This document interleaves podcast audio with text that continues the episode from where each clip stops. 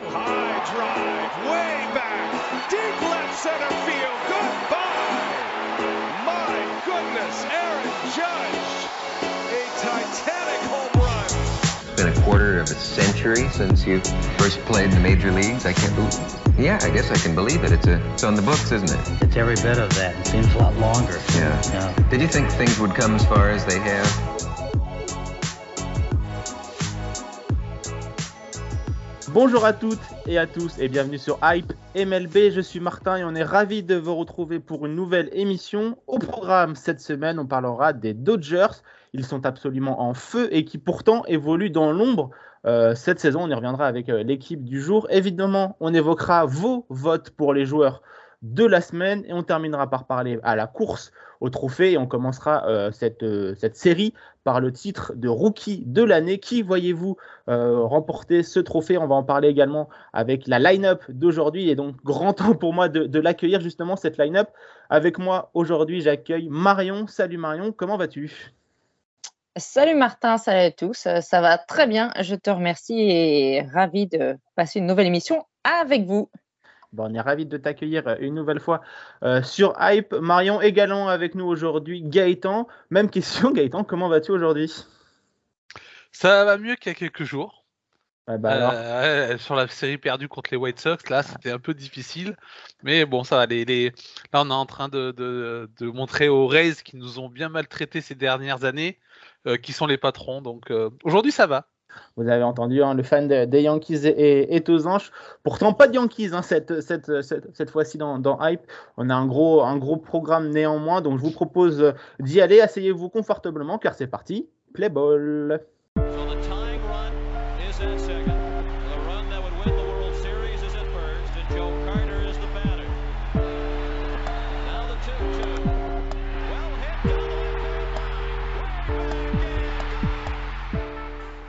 Meilleur bilan de la National League, deuxième meilleur bilan de la MLB, mais ce sont aussi les leaders dans la majorité des statistiques collectives, que ce soit en attaque, en défense ou au pitching.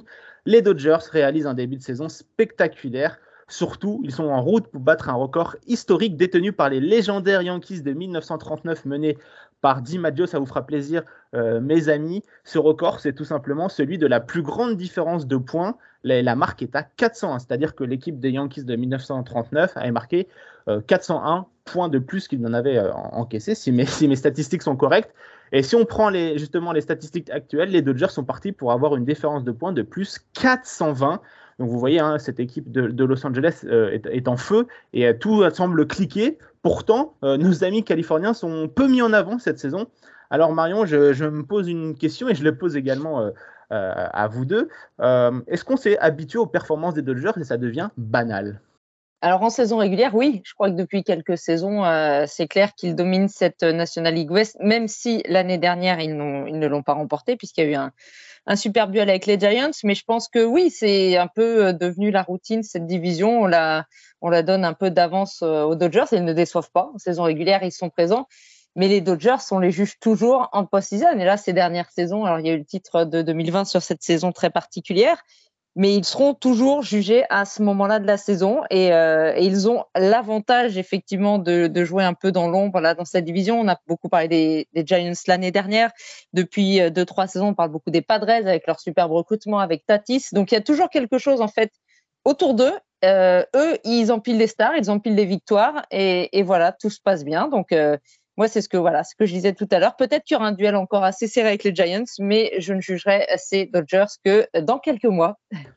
C'est vrai que les Dodgers sont, dans cette National League West, c'est en vrai euh, l'ogre de, de, cette, de cette division. Pourtant, au niveau de la post-saison, Gaëtan, euh, mis à part cette saison 2020 raccourcie, euh, ça n'a pas souri souvent euh, à nos amis en bleu.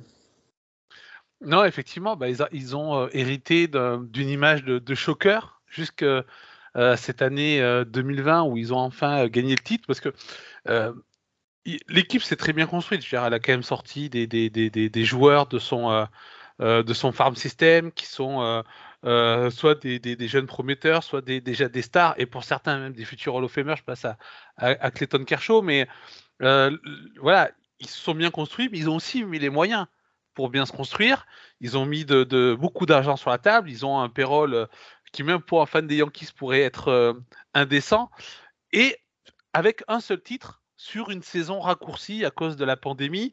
Et du coup, euh, ils, ont peut-être perdu cette image de choker parce que, notamment, Clayton Kershaw l'a perdu parce qu'il a été très important pour la. et c'était lui le, symbole un peu. De, c'était le symbole du, mm. du, titre. Il a été pour une fois très performant en, en post-saison, mais euh, l'habitude, et moi je suis le premier, hein, on, se moque de ce titre en disant que c'est un demi-titre parce que c'était une demi-saison, voire même plus qu'une demi-saison, euh, un peu moins même. Et, du coup, euh, ils, voilà, ils, doivent encore prouver. Et l'année dernière, ils auraient dû prouver, même si on annonçait un peu une, euh, course en tête avec les Padres dans la division, mais voilà, ils étaient les archi favoris pour gagner le titre et ils ne l'ont pas gagné.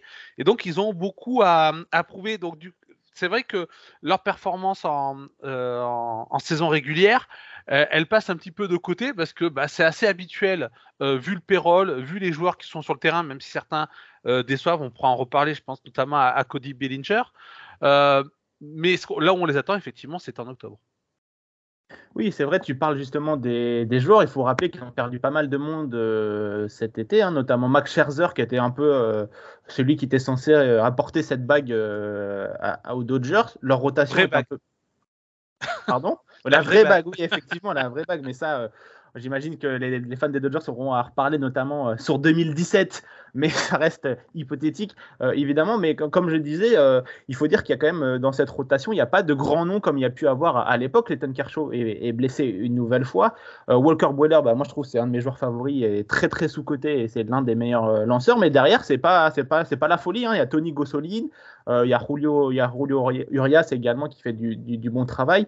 Donc dans le bullpen, il n'y a pas non plus de nom clinquant. J'ai envie de dire voilà. Donc comme tu le disais, Gaëtan, je trouve que c'est très bien construit cette équipe euh, on le sait, hein, du côté des Dodgers, ça travaille très bien. Ils arrivent toujours à sortir des joueurs de, leur chapeau, euh, donc euh, c'est plutôt intéressant. Et j'aimerais revenir notamment sur Cody Bellinger avec vous, parce que c'était censé être la star de cette équipe, celui qui a été formé qui a été formé au club entre guillemets et pourtant depuis son titre de MVP j'ai l'impression qu'il est en fort déclin et pourtant pourtant l'équipe arrive arrive à, surmonter cette épreuve Marion euh, notamment grâce à cette triptyque, j'ai envie de dire, sans doute le meilleur triptyque de la MLB, euh, Mookie Betts, Freddie Freeman, Trea Turner. Oui, effectivement. Alors, ils n'ont pas le même âge, ils n'ont pas le profil, mais, euh, mais je comparais Cody Bellinger un peu à ce qui se passe avec Christian Yelich, finalement, qui ont été MVP la même saison ou alors avec un an d'écart, mais et qui depuis, tous les deux, alors il y a eu des blessures, il y a des contre-performances, et qui depuis n'arrivent pas à retrouver leur niveau. Alors, je disais, Cody Bellinger est, beaucoup plus, enfin, est plus jeune que, que Christian euh, Jelic. Mais voilà, c'est vrai que c'est très compliqué pour lui. Ça va un petit peu mieux, on va dire, cette saison. Mais euh, c'est vrai que si on se base par rapport à 2021, évidemment, parce que alors là, il était complètement au fond du trou. Mais tu l'as dit, finalement, euh, bah, ça fait deux ans qu'ils n'ont pas besoin d'un très bon Cody Bellinger pour performer.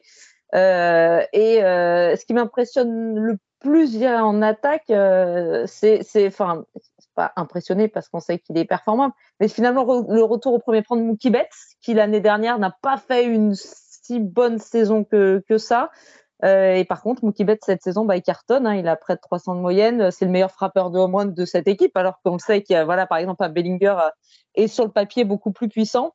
Euh, Mookie Betts, c'est très bon. Freddy Freeman, nouveau club, euh, même, euh, même régularité. Euh, voilà, même Rangen, toujours le Freddy Freeman qu'on connaît. Trey Turner aussi, même s'il est un petit peu moins impressionnant que, que, que, précédemment, que les saisons précédentes, par exemple à, à, Washington. Mais bon, il est toujours autour des 300, mais il était peut-être un petit peu au-dessus avant, mais il est, il est très régulier.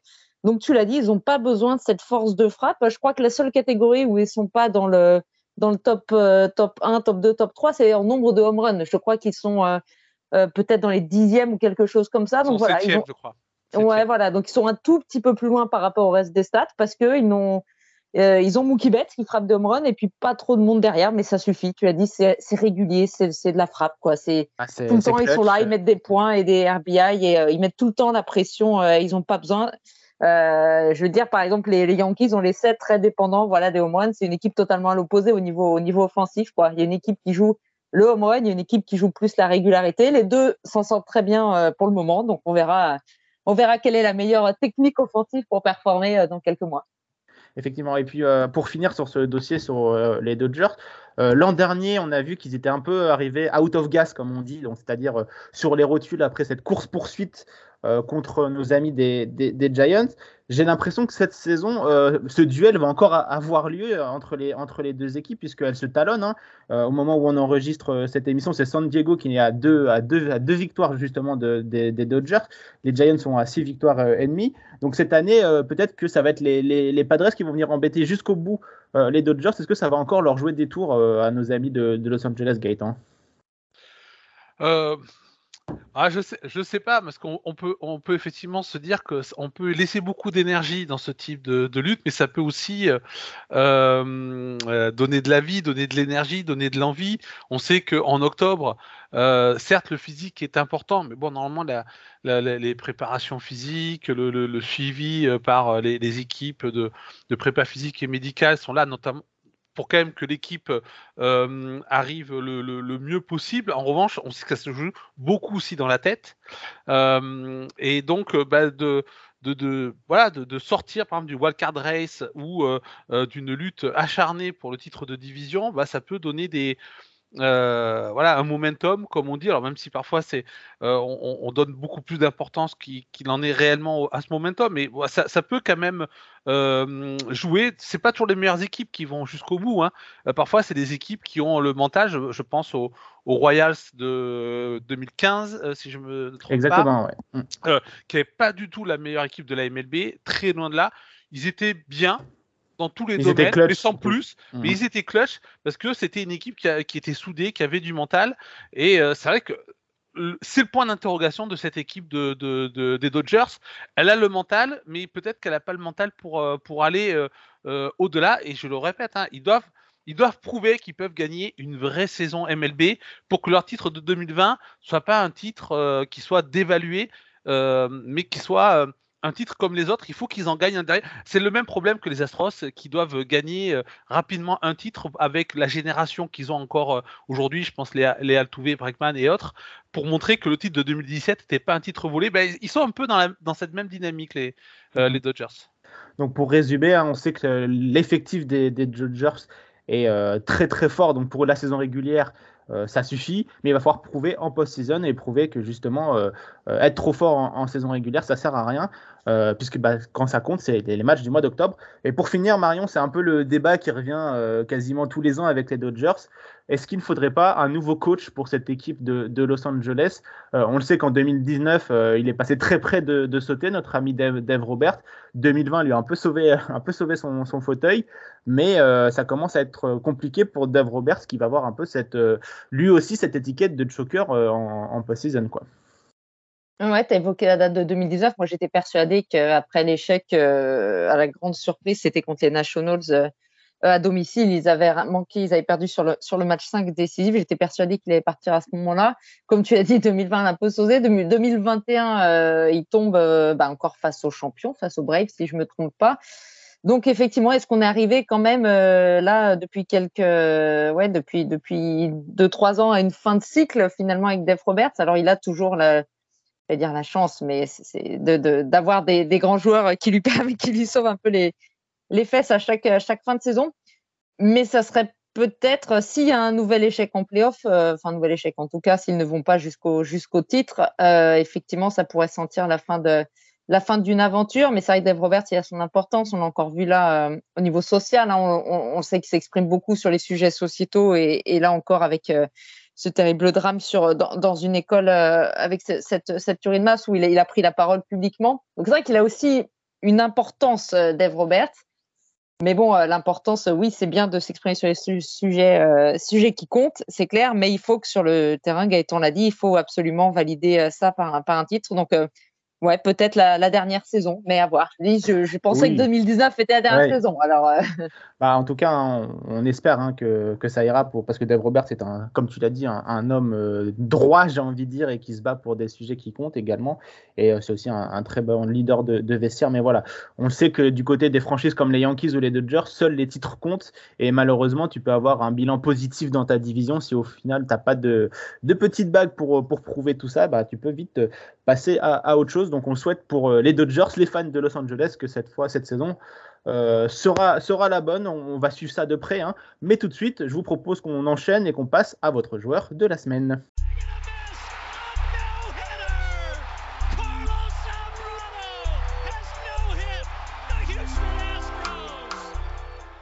Vous en avez l'habitude, désormais Hype MLB vous donne la parole dans son émission en vous permettant de choisir votre joueur de la semaine. Évidemment, cette semaine, il y a un joueur des Dodgers dans les sélectionnés.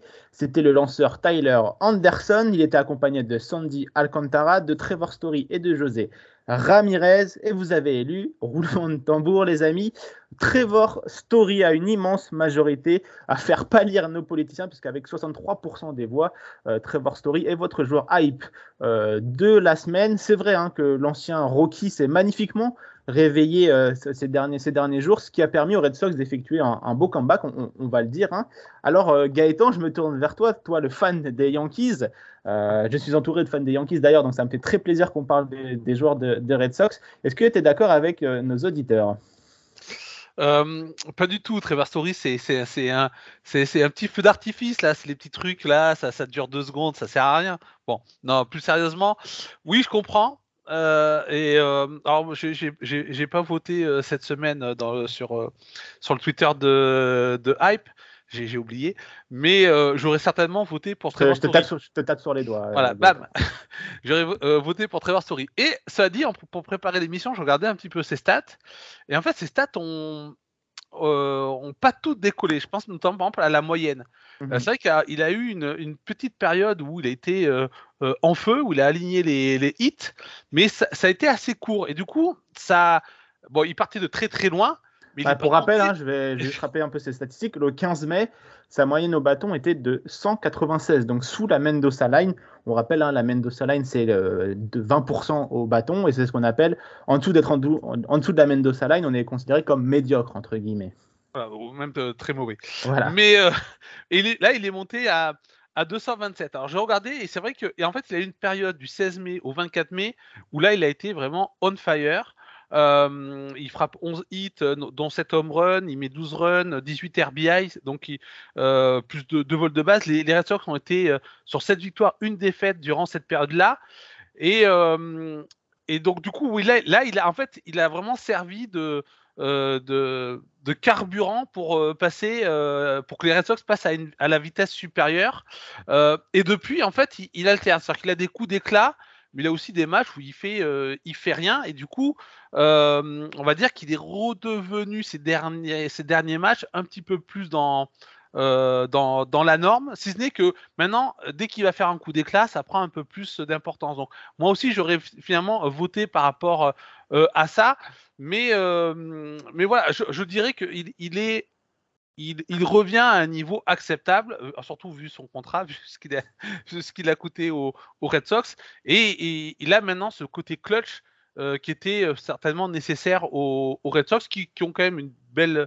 Enfin, quand on regarde les stats de certains, ils ont une belle attaque, bah, même si c'est surtout Raphaël Devers qui, mmh qui, qui On aurait pu en parler d'ailleurs. Voilà, mais effectivement, lui, alors là, pour le coup, lui, il est là, c'est le seul peut-être qui est là depuis le début de la saison pour les Red Sox. Martinez, avec JD Martinez, voilà, et et, et, donc voilà, c'est sûr que ça fait du bien que Trevor Story euh, euh, se, se, mette, euh, se mette en marche. Donc j'aurais voté pour lui, mais en regardant un petit peu les stats, je pense que dans les, quatre, les trois autres qui étaient nominés, ils n'auraient pas démérité d'être aussi élus.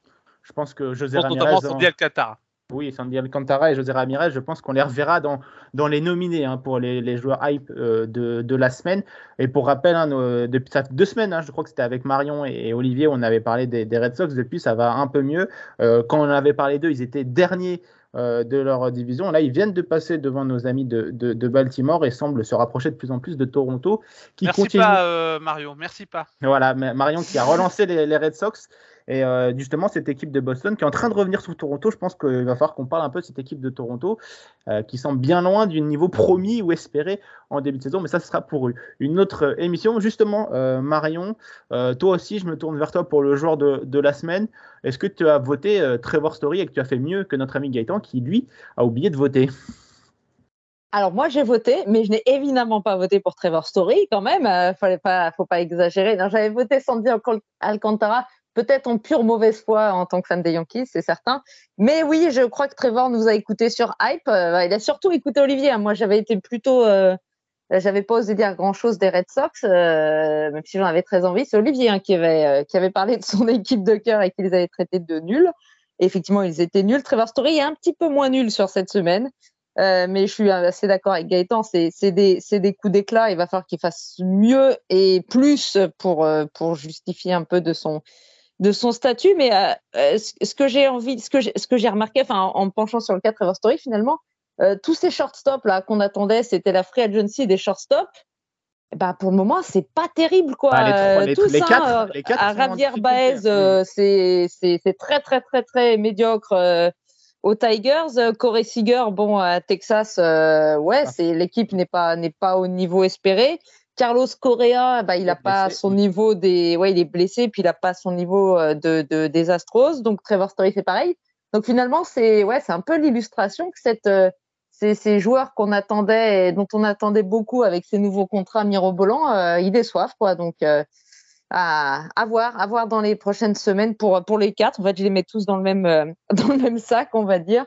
Mais effectivement, les autres joueurs de la semaine auraient tout autant autant mérité. Mais c'est un joueur des Red Sox, Trevor Story, et je pense que ça ça compte aussi. On avait parlé d'Yelich la dernière fois des mm-hmm. Brewers, qui est aussi un nom très connu. Donc je pense qu'il il a aussi bénéficié de cette, de cette image. même s'il était face à José Ramirez, euh, qui n'est pas non plus le dernier, le dernier venu, mais je pense que vu la saison de José Ramirez, comme j'ai dit tout à l'heure, on en reparlera très bientôt. Donc voilà, je répète, Trevor Story est votre joueur hype euh, de la semaine. Rendez-vous évidemment la semaine prochaine pour une nouvelle élection. Et ne faites pas comme Gaëtan, n'hésitez pas à aller voter sur le, notre Twitter pour élire votre joueur hype et on en parlera dans l'émission euh, suivante. Marion, tu m'as fait une bonne petite passe décisive juste à l'instant en parlant des, des shortstops, puisqu'on va passer au dernier sujet de, la semaine. Tu l'as dit, euh, les shortstops, c'était pas la folie, folie, et donc euh, j'ai l'impression que Houston a fait le bon choix en laissant partir Carlos Correa pour justement permettre au jeune Jérémy Peña de prendre sa place et ça paye puisque le rookie est l'un des meilleurs euh, rookie du moment et on va en profiter pour parler justement de la course au trophée de meilleur rookie euh, de l'année, tout simplement. Alors, euh, Marion, je crois que c'était la semaine dernière hein, où on avait fait une petite, petite débat, un petit débat sur justement est-ce que les équipes et les clubs prenaient trop la partie du marketing par rapport à leur rookie, par, rapport au niveau sportif, ce qui entraînait très souvent des grandes difficultés pour ces derniers. Je pense notamment à Spencer Tolkerson ou Jared Kelenic.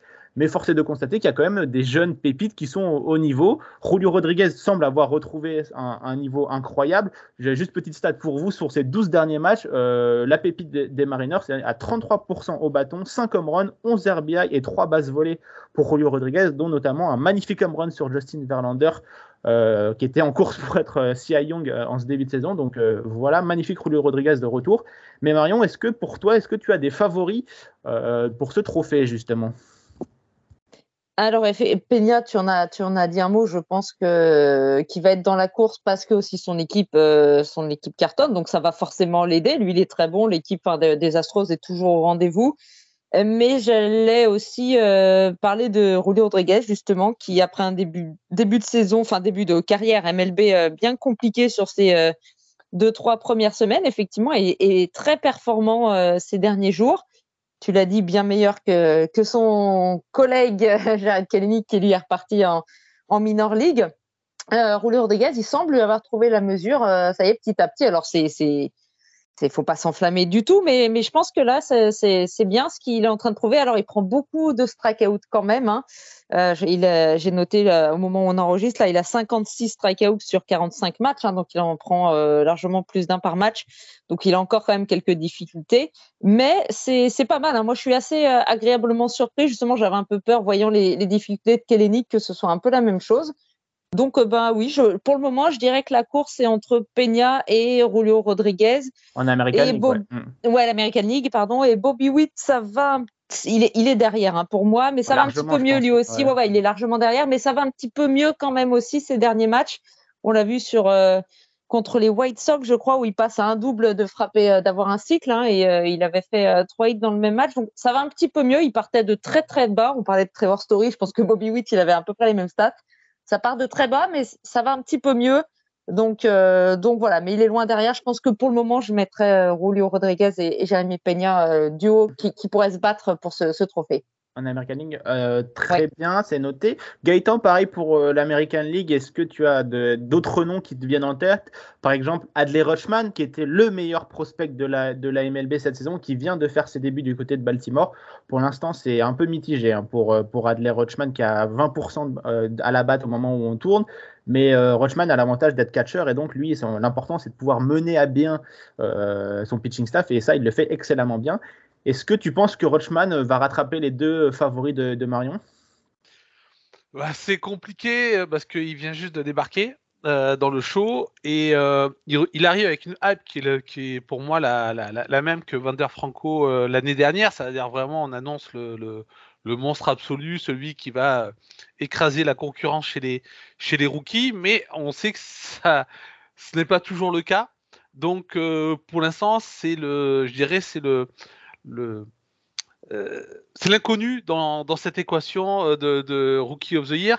Euh, moi, personnellement, je, je partirais pour l'instant sur Julio Rodriguez. C'est vrai que j'ai vu que le, MLB.com a fait un article sur vraiment cette course des, rookies et Jérémy Peña était premier. Mais parce que aujourd'hui Aujourd'hui, c'est lui qui a peut-être été le plus régulier, mais le mois de mai de, de Julio Rodriguez est euh, absolument euh, euh, phénoménal. Et, surtout, c'est que peut-être potentiellement, c'est lui qui a le plus de, de, talent. Alors maintenant, il y a Rushman qui arrive avec le plus grand potentiel, mais jusqu'à son arrivée, euh, Julio Rodriguez est peut-être certainement le joueur qui a le plus gros potentiel. C'est un joueur qui a les cinq outils, qui est très, extrêmement rapide sur, sur base, qui au mois de mai a démontré qu'il peut être constant et puissant. Euh, du coup, euh, pour prévoir sur le reste de la saison, je, pense que c'est euh, plus, c'est mieux de partir sur Julio Rodriguez. Mais c'est vrai que, comme l'a dit Marion, Jérémy Peña, il est sur une équipe qui qui va jouer le, très très haut niveau MLB, je pense, jusqu'au bout. Et du coup, ça peut aussi jouer à la fois médiatiquement pour ressortir de, du, lot et pour pouvoir rester compétitif. Et puis moi, ce qui m'impressionne sur Peña, c'est, bah, euh, j'ai déjà euh, dit à plusieurs, euh, plusieurs reprises, c'est bah, il prend les chaussures de Carlos Correa quand même, et donc c'est pas, c'est pas facile pour un rookie, et il le fait parfaitement bien. Et surtout, je crois j'ai vu la statistique, c'est le meilleur défenseur au poste d'arrêt court de toute la MLB, donc tout, toute année confondue. Donc ce n'est pas qu'un attaquant, c'est aussi un excellent défenseur, et ça peut peut-être jouer pour pour lui dans, la course au trophée de rookie de l'année. Et puis on citera le dernier nom qui a été euh, annoncé dans, le top 5 des rookies de l'année pour l'American League, Joe Ryan.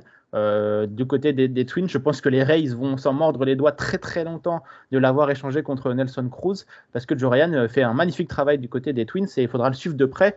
Le joueur qui était du côté de, Tokyo pour les Jeux Olympiques avec la team USA, euh, voilà pour euh, l'American League, vous l'avez compris, ça sera un duel pour Jérémy Peña et Julio Rodriguez, à moins qu'une surprise de dernière minute euh, arrive pour tout, tout chambouler, notamment Adley et Rochman. On va suivre ça de, près. On passe à la National League. Là, il y a un peu moins de, j'ai envie de dire, de candidats crédibles pour le titre de, rookie de l'année. Moi, je vais vous donner mon petit favori tout de suite pour commencer. C'est Juan Yepes des Cardinals qui fait un très très bon début de, carrière euh, du côté de, Saint-Louis, euh, alors que personne ne, l'attendait. Euh, il y a également Seiya Suzuki, le, japonais des Cubs, qui a réalisé un très bon début de saison et qui commence un peu à, rentrer dans le rang. Marion, pour toi, est-ce que tu as un nom qui sort un peu du lot? Parce que dans cette National League, c'est un peu difficile de trouver quelqu'un, j'ai l'impression. Ouais, c'est un peu moins clair. Alors, t'as de Suzuki, il a été incroyable sur les 15 premiers jours là, des Cubs. Mais une équipe qui était un peu en sur-régime. Lui aussi, il a semblé un petit peu en sur-régime finalement parce que là, il, pêche énormément. Hein. Je crois que sur ses 30 derniers matchs, il a tout juste 200 de moyenne, donc il est un peu rentré dans le rang. Euh, moi, je mettrais. Euh, alors, Yepes, très bon, hein, je, confirme, mais pour, euh, parler d'un autre joueur, je mettrais Mackenzie Gore euh, des Padres dans la course. Euh, Mackenzie Gore attendu depuis longtemps, hein, c'est draft 2017 euh, qu'on attendait. Troisième, choix de la draft. Ouais, troisième choix, donc très très haut choix qu'on attendait peut-être dès 2020, euh, mais il y a eu l'année Covid, donc finalement il n'a pas joué. 2021, il, il, a commencé la saison en minor league, il s'est blessé, donc finalement voilà, ses débuts ont été retardés.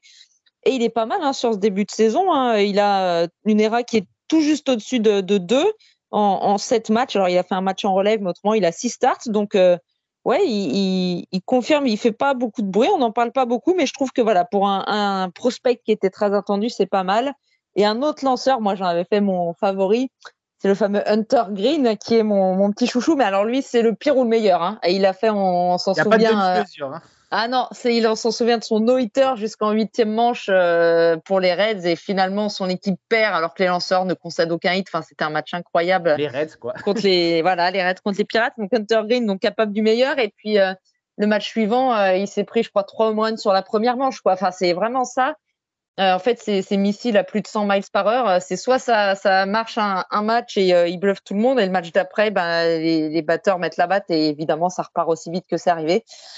Donc Hunter n'a pas en difficulté. L'avantage qu'il a quand même par rapport à Mackenzie Gore, c'est que comme il est dans une équipe dont on n'attend rien, il va avoir le temps. Il va va pas repartir en minor league, ça m'étonnerait. Donc euh, ils vont lui laisser euh, la saison pour s'adapter. Il a moins de pression, par exemple, qu'un Mackenzie Gore qui joue, euh, qui joue dans une équipe qu'on attend, qu'on attend loin. Mais voilà. Mais pour le moment, mon favori, voilà, ce serait Mackenzie Gore. Parfait. Gaëtan, d'accord avec Marion ou tu as un autre petit nom à nous sortir de ton chapeau?